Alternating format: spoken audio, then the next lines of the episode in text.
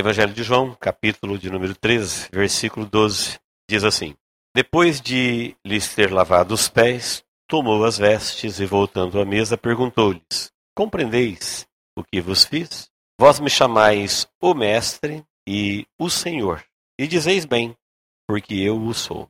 Agora, ora, se eu, sendo o Senhor e o Mestre, vos lavei os pés, também vós deveis lavar os pés uns dos outros.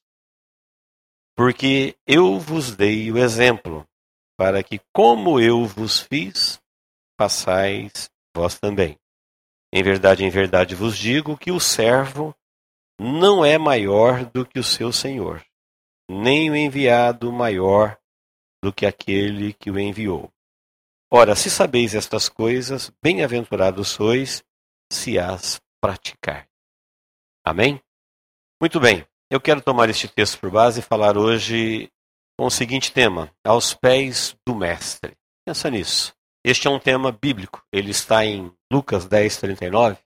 Registra que Maria, irmã de Marta e de Lázaro, ela tinha prazer em estar aos pés do Mestre. Creio que essa expressão, com ela Lucas estava dizendo que Maria, ela ficava o mais perto possível de Jesus para ouvi-lo. Ela não permitia nenhuma interferência entre ela e Jesus para ouvi-lo, nenhuma ocupação. Ela se desligava das outras coisas e ficava ali aos pés do Mestre. E nós sabemos que foi esta Maria que teve uma revelação de Deus para ungir Jesus cinco dias antes da sua morte. Repentinamente, sem nada no ambiente revelar alguma coisa especial, ela sente no seu coração e ela quebra um vaso de alabastro de nardo puro e unge os pés de Jesus, enxuga com seus cabelos. Ela não podia fazer aquilo como uma judia, soltar seus cabelos, ela não podia gastar uma fortuna daquela para um homem que era um homem simples. Jesus não era um rei reconhecido, uma autoridade. E quando alguém vai criticá-la dizendo que absurdo, que desperdício, Jesus disse: Deixai-a que ela fez, onde este evangelho for pregado, será lembrado, para a memória dela. E Jesus estava dizendo que o diabo já tinha encontrado muita gente para feri-lo, inclusive os seus algozes, para matá-lo na cruz. E o Espírito Santo achou o coração de Maria sensível à sua revelação para oferecer a ele um carinho. Um dia antes dele ser preso. Quatro dias de prisão, um dia antes de ser preso, cinco dias antes da sua morte. Entendo que esta sensibilidade com Deus Maria adquiriu por esta prática. Ela tinha prazer em estar aos pés do Mestre. Ela bebia direto da fonte. Jesus é a fonte, né? Ela estava no pé da fonte da graça de Deus. E ali é um lugar onde nós temos a autenticidade da vida cristã, aos pés do Mestre. Para que você não pense assim, mas aos pés do Mestre, Jesus viveu há dois mil anos. Não. Ele disse: Eu estou convosco todos os dias até a consumação do século. Está escrito ali, ó. Onde estiver dois ou três reunidos no meu nome, estou eu no meio deles. Então, nós cristãos, comprometidos com a vida cristã, que temos uma Bíblia que é uma palavra viva. A Bíblia é um livro que não envelhece. Palavra viva. E um Cristo vivo, nós podemos, se quisermos, beber aos pés desta fonte ou aprender aos pés do Mestre todos os dias da nossa vida. E isso resulta em bênção como essa que aconteceu na vida de Maria, porque ela tinha, ela gostava deste lugar aos pés do mestre. João 13,16, nós acabamos de ler, diz que o mestre ele é maior que o seu discípulo. Seria uma anormalidade, uma anomalia, uma pessoa que se diz cristão hoje ter um comportamento ou se achar uma postura que o coloca acima de seu mestre. Falou, é impossível alguém estar acima do mestre. Basta o discípulo ser igual. Mas acima ele não pode. E se nós pararmos para respondermos uma pergunta própria, aquilo que me define como pessoa, como caráter, como personalidade, eu aprendi com quem? Quem me formou? Quem foram os meus mestres? Meus principais exemplos? Quem moldou essa vida para ser o que eu sou hoje? Pode acontecer de nós termos comportamentos ou atitudes que nada têm a ver com o ensino do mestre. Talvez por não tomarmos a devida precaução ou a preocupação de beber direto na fonte, já que temos a fonte. Não temos que viajar, é onde estiver dois ou três. Nós temos uma palavra viva, um livro que não envelhece e um Deus que não morre e que se compromete, dizendo: se for no meu nome, conta comigo, eu estou no meio dele. Nós podemos beber direto da fonte. Creio que o assunto, queridos, nos abençoa e muito. Então, o cristianismo é a única, vamos chamar de religião aqui para efeito de estudo, que cristianismo não é religião, é modo de vida. Mas o cristianismo pode ser entendido que é a única religião que tem um Cristo insuperável. É possível encontrar um budista melhor do que Buda, mas é impossível encontrar um cristão melhor do que Cristo. Não tem. Porque ele é um Deus encarnado. E se nós temos à nossa disposição um Cristo insuperável, um Cristo vivo, um Cristo presente, que ensina um cristianismo autêntico, autêntico quer dizer direto do autor, do original, por que aprendermos ou praticarmos um cristianismo que às vezes só tem um nome de cristianismo, mas não é mais cristianismo? Já é um paralelo, já é uma coisa que foi muito mexida, muito mudada, não tem mais aquele selo de autenticidade. Então, aprender aos pés do Mestre significa ter a preocupação de viver uma vida cristã autêntica, praticada num nível alto de qualidade, não é fazer um cristão melhor do que os outros, mas um cristão não enganado, um cristão de acordo com o original, um cristão com autenticidade, ou seja, com as regras, as características, o ensinamento, a formação, a direção do autor, quem fundou o cristianismo. Creio que isso nos abençoa, por quê? Porque o desempenho do cristianismo, treinado por este mestre, hoje nós não conhecemos mais a palavra mestre, conhecemos técnico. De acordo com o técnico, é a equipe. Se o técnico é bom, ele consegue treinar a equipe para desempenhar em alto nível, alta performance, alto rendimento. Por quê? Porque ele conhece técnicas, ele conhece regras, ele conhece caminhos e ele vai conduzir a sua equipe para ter um desempenho máximo, um desempenho exigido ao máximo. Será que Jesus, como pastor das ovelhas, será que Jesus, como o mestre, como ele diz, vocês me chamam o Senhor e o mestre, e vocês estão dizendo bem, porque eu o sou. Agora, vocês praticam isso? Se vocês sabem disso, porque muitas vezes nós falamos coisas que não sabemos. Jesus, o que é Jesus? Significa isso. Senhor, o que é Senhor? Misericórdia, o que é misericórdia? Se vocês sabem disso, que eu sou o mestre, que eu sou o Senhor, e se vocês praticarem isso, vocês terão um rendimento extraordinário. Vocês são bem-aventurados. Mais do que felizes. Então, queridos, o desempenho exigido por este mestre é o máximo possível. Mas a recompensa prometida, quem treina em alto nível paga alto salário. Mas a recompensa prometida também por Deus é muito grande. Então, só para refrescar a nossa memória, onde o desempenho exigido é o máximo. Servirás ao Senhor teu Deus de toda a tua força, de todo o teu entendimento, de toda a tua alma e de todo o teu coração. Cristão comprometido com a vida cristã, quer se relacionar com Cristo, receber as bênçãos de Cristo, empenho total. Ele vai te treinar em alto nível, se bebermos direto da fonte.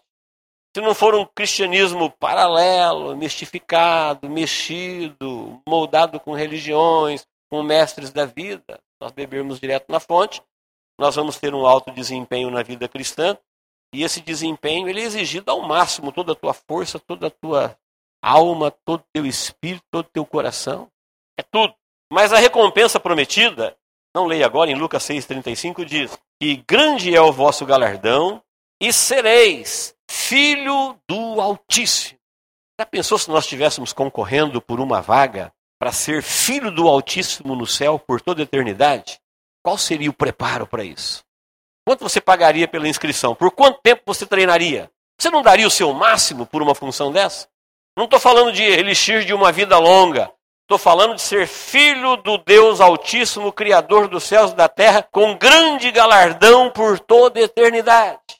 Não se trata de um salário de alguém que é treinado por um mestre humano numa equipe. É uma recompensa insondável. Mas também exige uma dedicação na vida cristã o máximo possível de uma vida.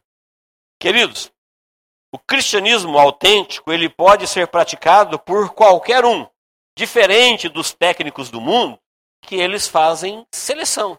Seleção de futebol, seleção de vôlei, seleção de basquete, seleção de modelo, seleção de todo tipo. Não sei se você tem alto rendimento para participar de alguma seleção aqui no mundo ainda. Eu, por exemplo, o vôlei não dá para mim.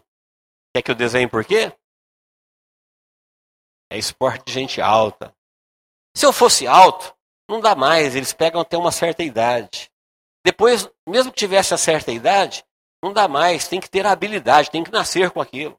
Então, se nós tivéssemos um sonho profundo, doentio de sermos um dia da seleção de vôlei masculina ou feminina, não basta querer, não basta ter idade, tem que ter um monte de coisa. E o técnico vai falar: eu quero os melhores dos melhores, e o resto vai virar torcedor. Sabe o que resta para os demais? Vida de fã. Ou seja, vocês serão uma espécie de massa de manobra para formar os ídolos. Isso em qualquer seleção. Então podemos dizer que, para nós aqui, as nossas chances de, ser, de termos um grande mestre no mundo são quase nulas. A não ser que a gente vá para o xadrez, para a dama, para alguma coisa parecida, né? se formos gênios. Agora, olha que interessante, o mestre, o Cristo, ele treina, ele ainda forma um cristianismo autêntico com uma recompensa que não existe nada neste mundo para ser comparado, e pode fazer parte desse time qualquer um, qualquer idade, com qualquer posição social, alto, baixo, gordo, magro, preto, branco, homem, mulher, velho, novo. É a minha chance, é a tua chance de entrarmos não num time, mas num projeto divino. Não numa equipe, mas num reino. É a nossa chance de entrarmos num reino e desempenharmos aí. Como? O nosso máximo. Por quê? Por causa do rei, por causa da grande recompensa. Já pensou nisso? Por que, que a gente está perdendo tempo com coisas que a gente sabe que não vai virar em nada? Horas a fios, às vezes fazendo coisas que não vai trazer nenhum benefício. Lendo, praticando, navegando, assistindo, lendo coisas. Você fala, resultado disso prático para minha formação como pessoa. Olha, quase que nulo, zero. E eu tenho um chamado de Deus que ele é um mestre que ele não chama, ele não trabalha com selecionados, ele trabalha com interessados. Quem quiser vir após mim, negue-se a si mesmo, toma sua cruz e siga-me. É só se interessar. Ele é o mestre e eu quero aprender aos pés do mestre, creio que ele treina os seus e ele forma e a recompensa é muito grande e para isso eu quero aprender do mestre. Amém, queridos? Aprender aos pés do mestre significa eu vou negar a mim mesmo. O que é negar a mim mesmo? Se eu sou um autodidata, meu autoconhecimento, tudo aquilo que eu compreendi por mim mesmo, não vou confiar muito nisso. Eu vou negar isso daí. Vou negar os outros mestres porque eu achei um mestre melhor. Vou negar os outros treinadores, vou aproveitar pouco deles e vou agora aceitar na minha formação alguém com essa capacidade. Ele se vocês sabem disso, vocês começarem a praticar, mas nós vamos ver que esse mestre aqui, ele, ele tem uma grande recompensa, mas ele exige um grande desempenho. E aí nós vamos ver que a vida cristã, para ser praticada do ponto de vista de Cristo, ela não é tão simples como a gente pensa. Mas não é impossível, porque jamais Deus vai pedir para alguém aquilo além da sua capacidade. Primeiro exemplo aqui, a primeira lição do mestre é a lição do exemplo. Então vamos caminhar um pouquinho aqui enquanto o tempo permite. A lição do exemplo, ela está em João 13, 15 que nós lemos, ele diz assim, olha, porque eu vos dei o exemplo, então, como eu vos fiz, eu quero que vocês façam também. Fácil de entender, né? A lição do exemplo. Eu vos dei o exemplo, como eu fiz, então agora eu quero que você faça. Então vamos ver o que ele fez para aprendermos o que temos que fazer. O que, que Deus fez antes de Jesus e o que, que Deus fez em Jesus. Então, os dois homens sem pecados que vieram na terra para aprender direto com Deus, primeiro foi Adão e o segundo foi Jesus. Fora esses dois, todos os outros vieram em pecado, portanto não servem de referência para nós. Mas o primeiro, Adão, criado sem pecado, o que, que Deus fez? Deus criou a terra e deu o seu governo ao homem e depois pediu para que ele o governasse para Deus. Então Deus não criou Adão com capacidade criativa, mas com capacidade de governo. E para governar, sabe o que Deus fez? Deus deu uma terra pronta, linda, perfeita, com lei, e tudo obedece às leis. Tudo está aí orbitando em volta do Sol, o sol está trazendo a vida e a fertilidade da terra, e os rios para os mares, e os mares nunca se enchem, do mar a água volta para os rios, e o equilíbrio na fauna, na flora, aquela coisa linda que todo mundo sabe. Essa beleza, essa inteligência do universo, tudo Deus criou e deu isso pronto para o homem e falou: agora você governa para Deus. Ele era um representante de Deus. Então veja que Deus faz primeiro e depois o homem governa para Deus. Jesus, Adão falhou, né? Mas Jesus, quando ele veio, que eu falei que Jesus é aqui a fonte da graça de Deus, onde a gente bebe direto na fonte, onde a gente aprende do mestre. Jesus, ele veio e ele amou primeiro o homem, dando a sua vida, e só depois dele amar primeiro o homem, é que agora ele diz: Amarás o Senhor teu Deus de todo teu coração. E ama primeiro, e depois ele pede que o homem corresponda a este amor e o ama. E tudo que a Bíblia vai pedir para nós fazermos, é isso que a gente aprende aos pés do Mestre. Qualquer coisa que ele nos mandar fazer, ele vai dizer: preste atenção que eu já fiz primeiro por você. Nunca vai nos pedir alguma coisa que ele não tenha feito primeiro para nós e por nós. Querendo dizer, como homem que deixei de ser Deus, me tornei um homem igual eu fiz, é possível fazer. E eu já fiz. Com isso eu entendo que tudo que nós queremos e devemos das pessoas, nós devemos a elas primeiro.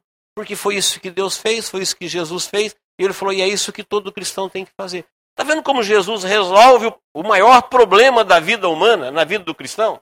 Seria mais ou menos dizer assim: eu acho que eu não sou amado o suficiente. Onde está o amor que as pessoas me devem? Está aqui dentro do meu coração, sou eu que tenho que colocar no coração dela. É a lei da sementeira. Porque Deus nunca pediu amor para alguém sem primeiro amá-lo. Deus nunca pediu serviço sem primeiro servi-lo. Deus nunca pediu aceitação sem primeiro aceitá-lo. Deus nunca pediu honra sem primeiro honrá-lo. Para que o homem não possa dizer: o que, que é honra? Eu não sei, eu nunca fui honrado. Não foi sim, eu te honrei. Porque se Deus, antes de me amar, me pedisse amor, vai que meu pai não me amou, minha mãe não me amou, se ninguém me ama, como é que eu vou amar? Eu não sei como é que faz isso, nunca, não tem, não sei. Eu não tenho essa experiência, eu nunca fui amado, como é que eu posso amar? Amar para mim é uma dívida impagável. Mas quando Deus se revela, eu vou beber nesta fonte, ele diz: Olha como eu te amei. Então você é amado sim. Então você tem amor na tua vida, porque você foi amado. Mas eu queria que mais pessoas me amassem. Agora sou eu que tenho que colocar esse amor no coração delas por mim. Entende por que eu digo em alto nível? Porque às vezes nós vivemos longe disso. Mas isso, querido, é uma verdade bíblica. O amor, o respeito, a honra, a educação, a confiança, a lista é grande. Enfim, tudo aquilo que eu sinto que me falta, quando eu olho para alguém me falta, com certeza faltou eu colocar isso lá. Isso é uma verdade bíblica. As pessoas que amavam Jesus, ela simplesmente correspondia àquilo que Jesus havia colocado no coração dela. Pegava o homem derrubado e levantava. Daqui a pouquinho você via perto de Jesus uma pessoa grande. Por quê? Porque ele o levantou. Jesus pegava a pessoa sem amor e ele o amava. E daqui a pouquinho você vê alguém com um amor fiel. Por quê? Porque ele amou o primeiro. Eu posso olhar para alguns rostos aqui e dizer que são pessoas ricas, simpáticas, valiosas. Mas quando chegaram aqui não eram assim. Mas hoje são. Hoje é prazeroso conviver com elas, mas elas foram primeiro amadas, honradas, respeitadas, tratadas. Hoje devolvem isso. Devolvem. Por quê? Colocou honra, são pessoas que sabem honrar, foram honradas. Você aceitou, elas aprenderam a aceitar, porque foram aceitas. Você as respeitou, hoje elas te respeitam, porque aprenderam, foram respeitadas. Fora do cristianismo, as pessoas ficam reclamando, cobrando dos outros aquilo que eles nunca colocaram lá, nunca plantaram. E nós somos tão enganados neste mundo por forças espirituais, por enganos tão sutis, que a gente faz coisas, espera e sofre, morre por coisas que nós não deveríamos nunca pensar assim. Por exemplo, você pode passar no comércio, na frente de muitas vitrinas, e ver muita coisa que você quer comprar, ou até ver coisas que você quer comer com fome, mas você não se atreve a usar o cartão se você não depositou nada no banco. Eu não sou doido, meu cartão está zerado, eu não tenho saldo. É isso daí na vida espiritual. Por que, que você não come? Olha ali, está gostosa aquela pizza. Não, estou sem saldo. Você primeiro vai lá e deposita. Coloca lá primeiro. Depois você chega lá e fala, me dá essa pizza para mim. Porque você depositou. Nenhum agricultor espera a colheita que ele não plantou. Mas às vezes, na nossa vida de religião, nós culpamos Deus por aquilo que as pessoas não nos dão, mas que nós não colocamos no coração dela. Então, queridos, Jesus equaciona esse grande problema, traz crise existencial para muitas pessoas, da seguinte forma: você convive sempre com as mesmas pessoas, planta um monte de coisa valiosa no coração delas, que tudo isso volta para você. Enriqueça elas de honra, de valor, de respeito, de aceitação, de amor, de amizade. Alguém vai olhar para você e falar: você está cercado de pessoas ricas. Sim, você as enriqueceu. Nós podemos, queridos, colorir o nosso caminho. E alguém vai olhar para a nossa vida e falar: olha, esse caminho que você anda é um caminho maravilhoso. Sim, nós plantamos maravilhas no caminho dele. Nós podemos enriquecer pessoas, nós podemos melhorar quem nos rodeia, nós podemos melhorar o nosso ambiente. Um lugar que eu frequento todos os dias, as pessoas que eu converso todos os dias, eu posso plantar coisas. Salão aqui, quando nós entramos aqui pela primeira vez, ele era muito diferente disso. Mas como a gente vai vir sempre aqui, duas vezes por semana, três vezes por semana, vamos melhorá-lo. Por quê? Para nós. Isso poderia ser minha sala de aula, meu ambiente de trabalho, meu vizinho, minha família, as pessoas que eu convivo com elas. A gente vai se ver sempre, a gente vai se encontrar. Vamos enriquecer este lugar.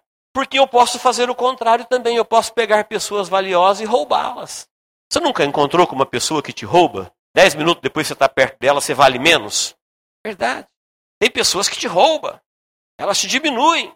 Já tem outras que te devolvem, te acrescentam, te enriquecem. E quando você encontra com aquela pessoa que te enriquece, você tem valores para devolver. Oh, que bom te ver, que alegria, meu dia ficou mais feliz. Tem falar que pessoa rica na minha vida, mas você a enriqueceu. Querido, o amor que o mundo nos deve está dentro do nosso coração, é nós que temos que colocar.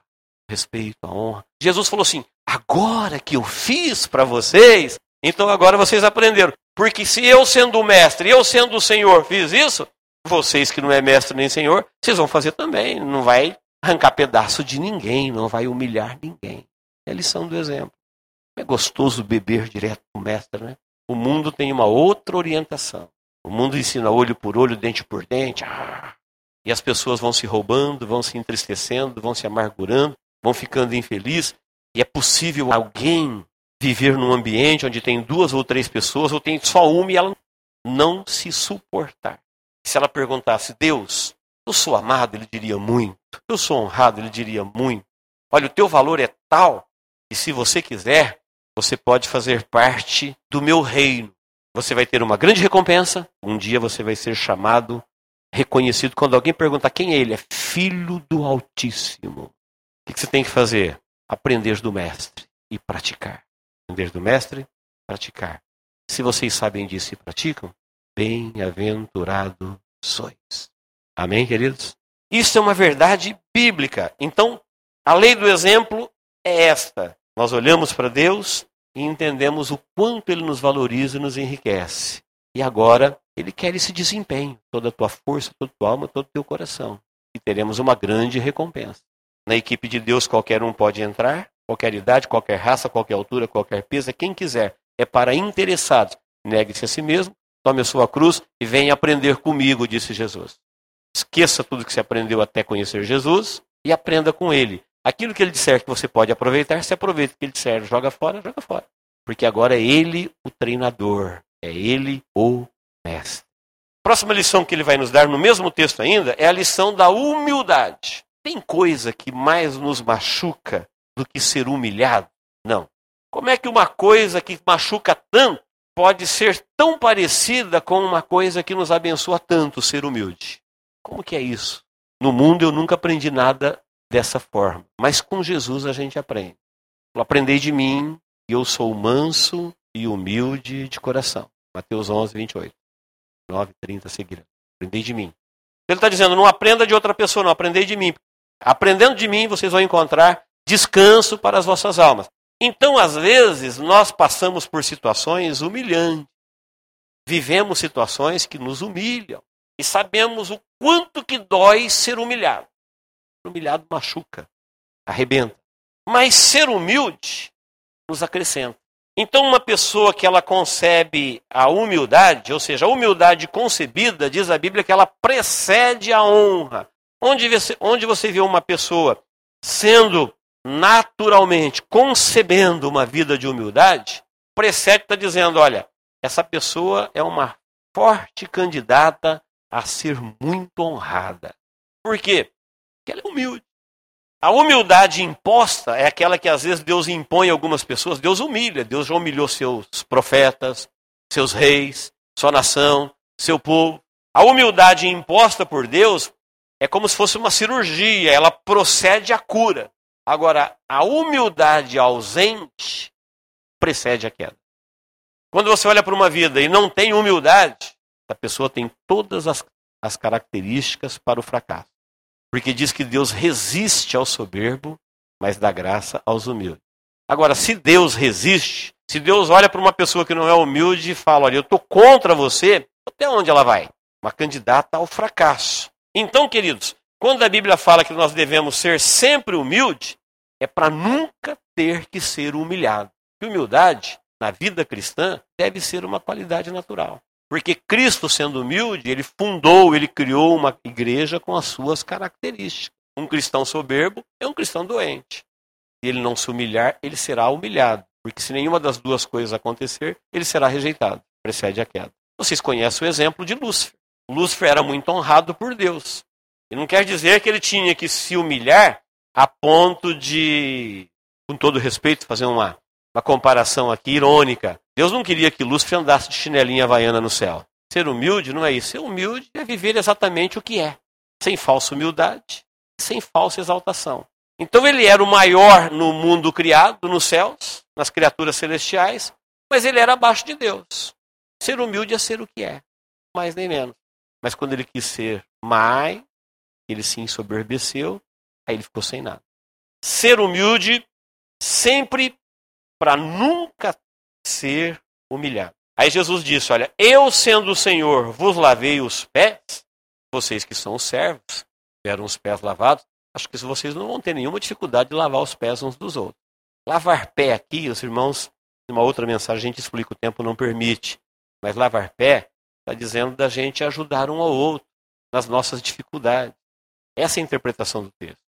Jesus está dizendo assim: olha, no mundo vocês vão se arranhar, vocês vão pecar, vocês vão cometer coisas erradas. Então, quando eu ver você com o pé sujo, ou seja, fazendo alguma coisa errada, antes de eu tratar de você como alguém que tem pé sujo, eu devo lembrar que o teu pé sujo é também minha responsabilidade limpá-lo. Que às vezes eu olho para o meu e ele não está sujo naquela área, naquele quesito, falo, olha que vergonha. Vergonha porque é a minha responsabilidade limpá-lo. Como eu disse, as pessoas às vezes chegam na igreja, elas não estão honradas. Nós vamos trabalhar para que elas sejam. Elas não se sentem amadas, nós vamos trabalhar para que elas se sintam. Ou seja, o teu pé sujo denuncia a minha omissão. Ah, aquele irmão fez isso, isso. Vamos ajudá-lo, vamos curar. Tem alguma coisa que o sangue de Jesus não tenha poder sobre isso? Não.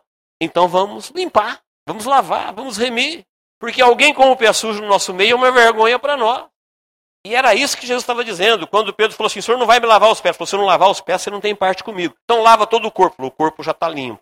Já era lavado e remido pelo sangue de Jesus. O que é lavar o pé? Você vai continuar caminhando aqui na terra. Você vai errar. Você vai pecar. Você vai ferir alguém. Alguém vai te ferir. O que vocês fazem? Lava os pés um do outro. Hoje é o teu que está sujo. Amanhã é o dele.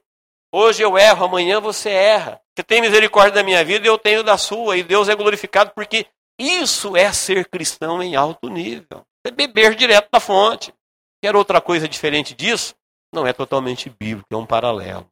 Amém, queridos? Falamos a lição do exemplo, falamos a lição da humildade. Então, queridos, os pés sujos é meu dever. E nós sabemos que Jesus, como homem, primeiro como Deus, ele aceitou ser homem. Uma coisa que é uma humildade inexplicável, porque todo homem quer ser Deus. É um ditado que diz que todo servo quer ser livre, todo livre quer ser rei, Todo rei quer ser senhor, todo senhor quer ser Deus. Só Deus, sendo Deus, aceitou ser homem, e como homem ele aceitou ser servo, e como servo ele aceitou ser obediente à morte e à morte de cruz. Então Deus fez o caminho inverso daquilo que qualquer homem faz. Todo homem quer crescer e, se possível, um dia ser adorado, ser ídolo. Se ele for passando pelos processos seletivos, vai virando o Senhor. Talvez um dia Deus, Deus humano, né? Jesus fez o caminho ao contrário. Como homem ele foi servo, como servo ele foi obediente e obediente até a morte de cruz. Então, queridos, Deus não quer no meio do seu povo, na sua equipe, no seu reino, humilhados. Deus quer humildes. Humilhar só se for para nos colocar no nosso devido lugar. Mas não é uma prática divina isso, humilhar pessoas. Jesus não metia o dedo na ferida de ninguém. Ao contrário, ele levantava as pessoas. Ele curava, ele colocava elas de pé. Ele aceitava, ele amava, ele honrava. Mas muitas vezes ele humilhou por misericórdia, porque a pessoa não gerava humildade espontaneamente. Então não é uma verdade que Deus humilha pessoas. Deus às vezes produz essa humildade com dor para produzir a cura, mas ele não quer humilhar, ele nos quer humilde. Cada um vivendo a sua realidade, aquilo que é real. Seu real tamanho, sua real força, seu real potencial, aquilo que é real, nem mais e nem menos. Amém, irmãos? O tempo não permite, vamos parar por aqui hoje, mas se Deus permitir, quarta-feira que vem eu quero continuar neste assunto. Nós temos mais lições para aprender com o Mestre. Hoje a gente aprendeu a lição do exemplo e a lição da humildade. Temos outra. Vamos continuar quarta que vem. Amém? Deus abençoe em nome de Jesus. Vamos ficar de pé. Vamos orar. Quem quiser receber oração, vem à frente. Glória a Deus. Pode se aproximar mais para que todos cheguem bem próximos. Vamos orar. Curva a sua cabeça, feche os seus olhos. Pense no que você acabou de ouvir, no que acabamos de ouvir. Não sei se alguma vez na sua vida você pensou em mudar de treinador, mudar de técnico, mudar de mestre. Talvez Deus te trouxe aqui hoje para te dizer: se você quiser, eu posso te treinar. Se você me ouvir e fizer do jeito que eu vou te ensinar, eu posso garantir grandes resultados na sua vida. Mas você vai ter que se empenhar, toda a sua força, toda a sua alma, todo o seu coração. É triste que às vezes muitas pessoas não dão um voto de confiança para Jesus.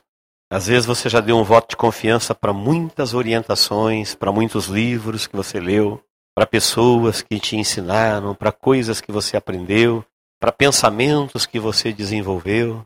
Mas talvez você nunca teve a preocupação de dizer assim: eu vou viver um tempo da minha vida fazendo o que Jesus orienta. Vou ver o que acontece. Vou aprender aos pés do Mestre. Vou beber direto na fonte. Vou fazer do jeito que ele diz para fazer e vou ver os resultados disso na minha vida. Quem sabe você quer fazer isso hoje? Sua vida vai mudar radicalmente. Resultados extraordinários aparecerão na sua vida. Porque ninguém consegue trabalhar uma vida como o Criador da vida. Ninguém. Ninguém te conhece como Jesus. Tudo foi feito por Ele e para Ele, e sem Ele nada do que foi feito se fez. Ele sabe exatamente o que tem que fazer. Renda-se, renda-se. Deus, nós estamos na tua presença em nome de Jesus. Viemos aqui te adorar. Mais uma vez digo a Deus, eu creio que todos que estão aqui foram congregados, chamados, reunidos pelo teu Espírito Santo. E a tua palavra, Deus, o Senhor nos deu para nós que estaríamos aqui, nós a recebemos como tua palavra. E agora eu quero te pedir, ó Deus, em nome de Jesus, seja o mestre na vida de cada um. Eu sei, ó Deus, que tem na nossa vida situações embaraçosas. Tem coisas, ó Deus, na nossa mente, no nosso coração, na nossa alma, que nós não sabemos como será. Nós não sabemos como vamos fazer e o que acontecerá. Mas eu creio, ó Deus, que se o Senhor nos dirigir, se o Senhor nos orientar, nos proteger, tudo acontecerá no centro da Sua vontade. E aí, ó Deus, nós temos garantia de vitória. Por isso eu quero te pedir, Pai, em nome de Jesus, receba a vida de cada um aqui hoje, como uma nova entrega, como uma nova decisão, para que o Senhor seja, ó Deus, o mestre de cada um. Que o teu Espírito Santo, ó Deus, seja o orientador desde o primeiro momento do dia até o último momento. O Senhor esteja, ó Deus, falando ao coração, guiando a mente, conduzindo a vida. arrancando, ó Deus, da nossa alma, do nosso coração, tudo aquilo, ó Deus, que nós demos como legalidade para as coisas herdadas do mundo, dos outros mestres, da carne, do pecado, do maligno, do engano. Deus, nós queremos renunciar isso no nome de Jesus. A autoconfiança, a prepotência, o ego. Deus, nós aceitamos nos despojar disso tudo hoje e nos prostrarmos aos teus pés, ó Filho do Deus vivo, e dizer: Deus, conduz a nossa vida de acordo com o teu querer, porque nós queremos, ó Pai, vivermos aquilo que o Senhor tinha como propósito quando nos deu a oportunidade de entrarmos na vida. Olha, Deus, para a necessidade de cada um aqui nesta noite, em nome de Jesus. Eu também oro a Deus por aqueles que precisam de cura física, Cura, ó Deus, emocional, sentimental, psicológica, espiritual. Espírito Santo de Deus, opere agora no meio do teu povo. Toda enfermidade de qualquer natureza, todo espírito de enfermidade, nós nos levantamos contra ti agora na autoridade que há no nome de Jesus. E profetizamos a tua destruição. E tomamos posse, ó Deus, de tudo que Jesus Cristo conquistou para nós e por nós na cruz do Calvário. Em nome de Jesus nós oramos a Deus. Amém. Ainda com seus olhos fechados, ore comigo a palavra. Diga assim: Deus, eu quero que o Senhor seja o meu mestre, meu único mestre, todos os dias da minha vida. Eu te peço, em nome de Jesus. Amém. Deus te abençoe, em nome de Jesus. Toma posse.